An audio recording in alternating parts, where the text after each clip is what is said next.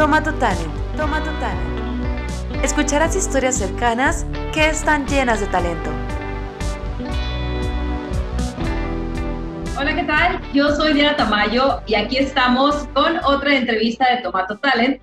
El día de hoy estoy con el ilustrador sinaloense mexicano Christopher Cisneros, mejor conocido como en Chopper Nowers. Chopper, ¿cómo estás? Hola Diana, buenas tardes, eh, buenas noches o buenos días cada hora que vean esto. Eh, muy bien, muy bien aquí, este, como se hace ratito, pues trabajando. Ajá, trabajando. Ahorita trabajando. La modalidad creativa a todo. El domingo, sí, el domingo. Ya ni sé, es domingo, sí es domingo, ¿verdad? Sí, es domingo. bueno, puede ser, puede ser cualquier día hoy, pero pues bueno, ahorita estamos terminando unos proyectos y pues un gusto, un gusto estar aquí con, con todas y todos ustedes.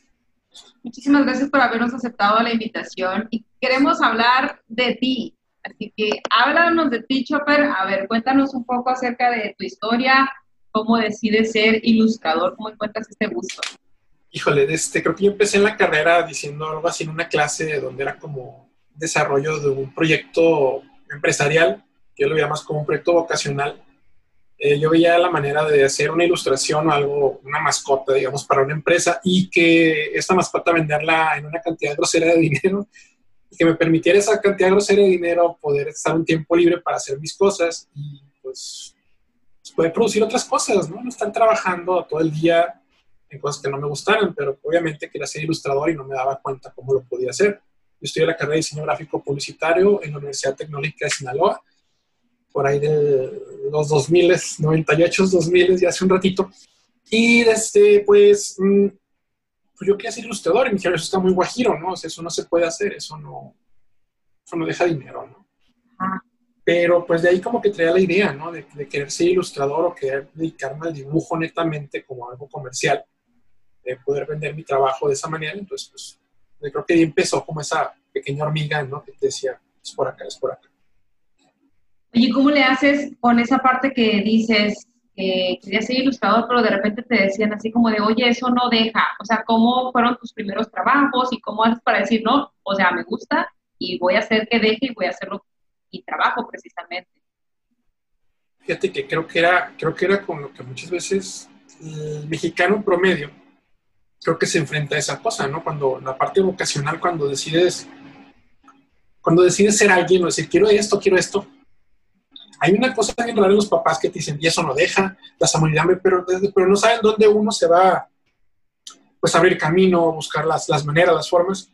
Entonces creo que es como una cuestión de miedo de los papás rara y nos inculcan esos miedos y nos van pasando esos miedos. Y pues no, yo dije, no, no, yo, pues, quiero hacer esto, entonces yo lo voy a hacer, lo voy a lograr y lo voy a hacer. O sea, no, no, no, no me van a decir que no, entonces muy aferrado, muy terco. Eh, pues decido ¿no? incursionar en este tema de la ilustración y todos mis trabajos con los primeros clientes que yo trabajaba, procuraba yo hacer el diseño, la ilustración y meterle como esta onda pues fresca ¿no? al trabajo. Y eso fue lo que me fue como dando pauta, ¿no? A, irme abriendo paso en el mercado. Entonces, en algún punto por ahí del 2003, 2004, más o menos. Más o menos, 2004. 2005, ponle máximo. Eh, entro a trabajar a Editorial Televisa. Entonces entro a trabajar la parte de editorial infantil con, con Omar Mijangos en la revista Big Bang y pues me da la oportunidad de trabajar con ellos, ¿no? Entonces pues fue un logro. Alguien de Culiacán trabajando a distancia por internet, o sea, entonces es como busca el sueño, persíguelo, o sea, las cosas no llegan solas, o sea, con el béisbol, pues nosotros que somos beisboleros, pues pide la pelota, quieres pichar, pide la pelota. Ajá. Entonces, buscaste oportunidades para poder ya irte desarrollando en ese camino. ¿Hay algunas cosas que tú creas? Bueno, y aquí yo, te digo también lo que yo creo, acercarte a la gente. Me da la impresión de que cuando uno tiene una idea, como que estar preguntando, te acerca a gente que te va a ayudar a, a aclarar. Pero tú, ¿qué es lo que crees que te puede ayudar mucho en tus inicios? Híjole, yo creo que es eso, ¿no? O sea, mucho de mi trabajo yo creo que ha sido en base a relaciones, a relaciones comerciales, laborales, amistosas. Eh, hay un apartado en un libro de Milton Glaser que tiene un decálogo, ese decálogo sí se lo recomiendo, no el que andan diciendo el otro señor, eh, donde habla que tienes que trabajar con, con personas que, que, quieres y admiras. Entonces muchos dicen, el cliente no es tu amigo, pero yo les puedo decir que muchos de mis trabajos más padres han sido con gente que aprecio y quiero. Entonces hemos podido desarrollar esa parte, o sea, sí somos amigos y todo, pero pero también la amistad nos ha llevado a, generar proyectos súper, súper increíbles. Entonces, eh, esa parte, ¿no? O sea, pedir la pelota, pedir chance, o sea, en los proyectos y relacionarte creo que es importante, o sea, mm, no sé, ahorita, digamos, las nuevas generaciones te piensan que uno salió y otra me, escribe una chavita, ¿no? Para que le diera como una orientación vocacional. Le digo, va, te pasó mi número, le digo, échame un grito y nos hacemos un zoom o algo y ya te digo por dónde te puedes ir. Eh, hay dos cosas que me molestan y una es que alguien te pida algo y te deje ahí como panaleando y no sepas qué onda, o que tú le hables a alguien, y creo que lo hace mucho esta generación, ¿no? Te hablan y ya después no te contestan como a las 1500, entonces el tiempo para mí es como muy importante.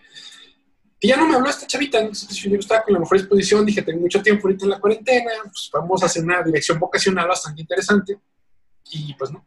Entonces, eh, piensan que uno se hizo como sopa marucha, ¿no? Agregue agua y vámonos, ¿no? O sea, yo tengo ya 20 años trabajando. Eh, no había redes sociales. Eh, las formas de venderse eran diferentes. Tienes que mandar un book, un portafolio. Las primeras veces que yo intenté mandar un book, me acuerdo, me fui al Sambors, ahí en Culiacán.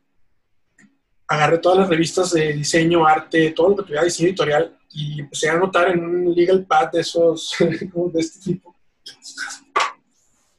De este tipo, o sea, todo, los correos. Anoté 100 correos de 100 directores de arte, de 100 revistas de diseño, de ilustración, de mercadotecnia y todo para pedirles la oportunidad, ¿no? Entonces, ahí me tienes haciendo los 100 correos y nada más me contestaron dos.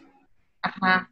Y uno fue que decía, estoy de vacaciones, de resto dos semanas. Entonces, eh, o sea, ya al final el que contestó bien fue Marmi Jangos de Editorial Televisa, le gustó mi book, le gustó mi trabajo y me contrataron, pero, pero fueron, o sea, fue agarrar la red y tirarla y decir, bueno, pues, pues, quiero cambiar, o sea, quiero demostrar que sí, que mi trabajo sí vale y que puedo pues, tener una propuesta, ¿no? Entonces, pues es eso, no es tocar puertas, es pedir la oportunidad y no es hacerse como sopa instantánea, ¿no? Ese es el tema de la ilustración, creo que aquí en México lleva un proceso, ¿no? Y ahorita afortunadamente hay muchos representantes, hay mucha gente haciendo cosas increíbles. Hay un Culiacán y una cantidad de ilustradores increíbles. Está Gemma Román, está María Tutti, está eh, Machateo, está el Miki, o sea, está Víctor Cabanilla, o sea, hay un mundo de gente, o sea, haciendo cosas padrísimas entonces digo, pues eso se, puede hacer desde donde estés, pues, o sea, y el chiste es eso, ¿no? También de que pues es cómo se van haciendo las comunidades de ilustradores para poder impulsar a otros ilustradores,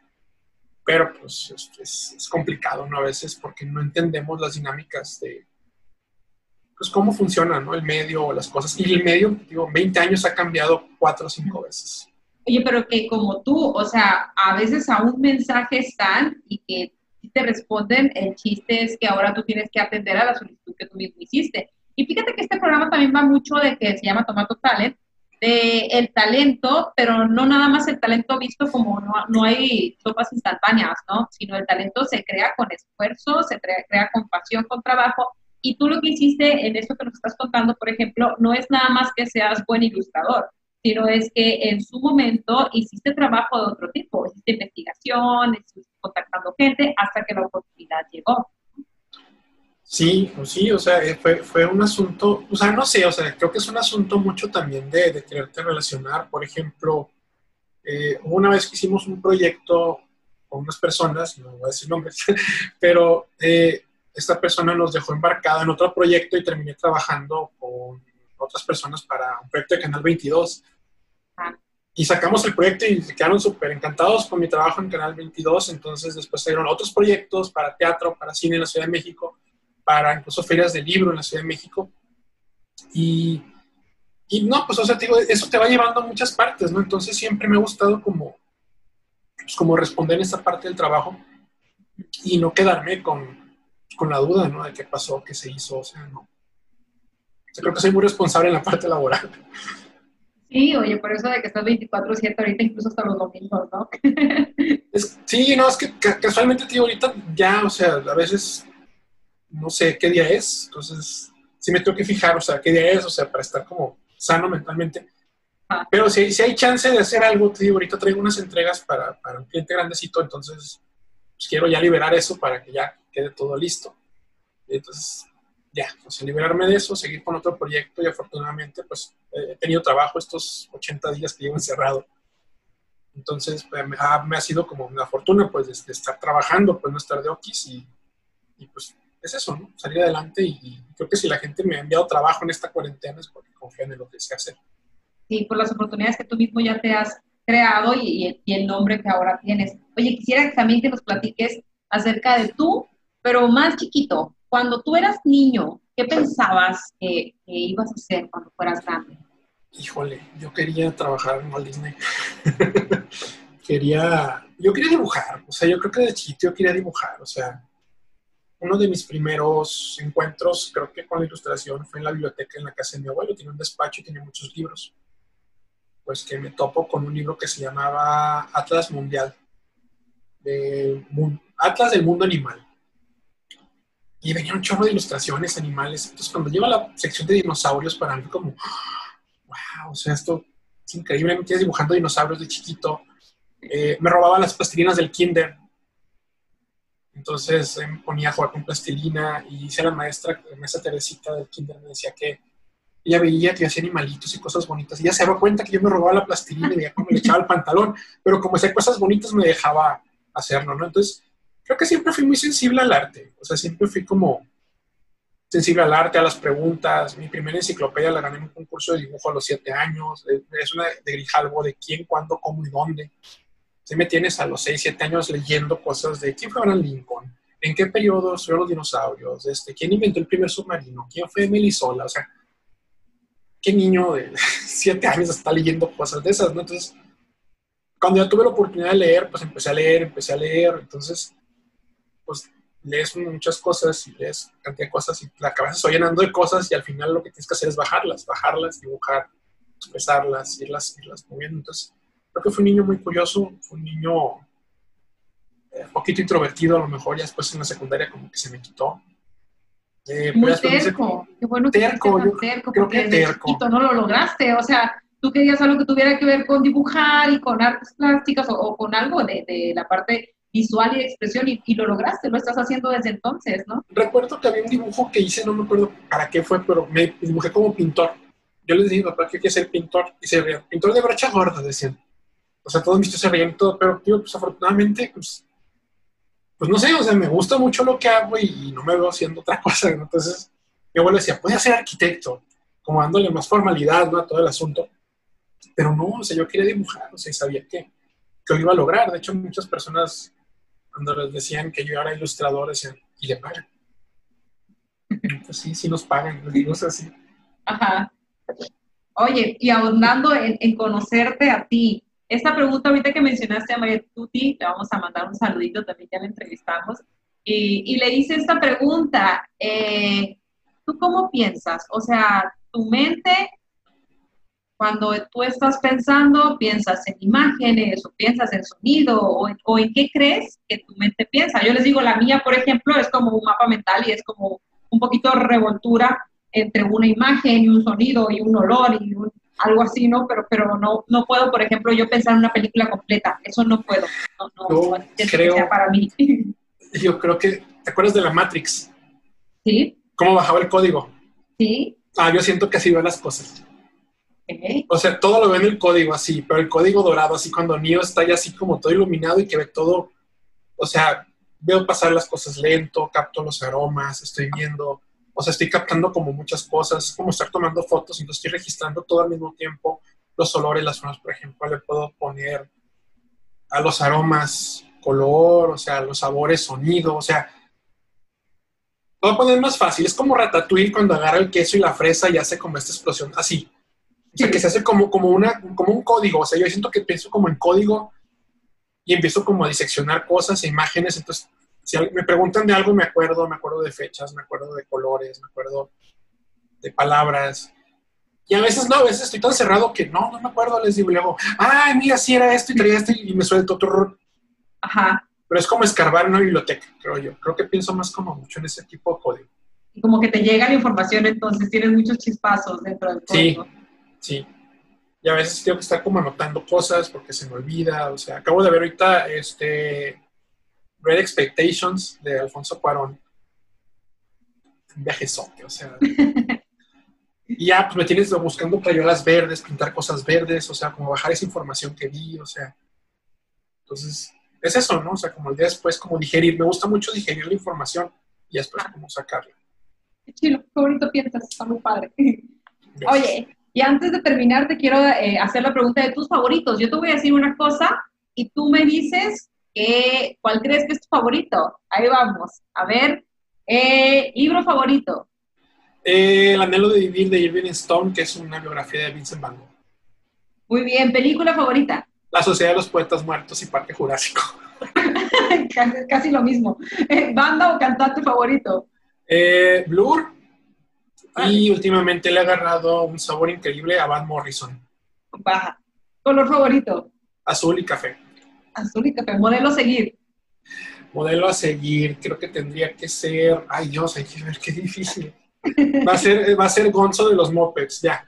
¡Ay, bonito! ¿Comida favorita?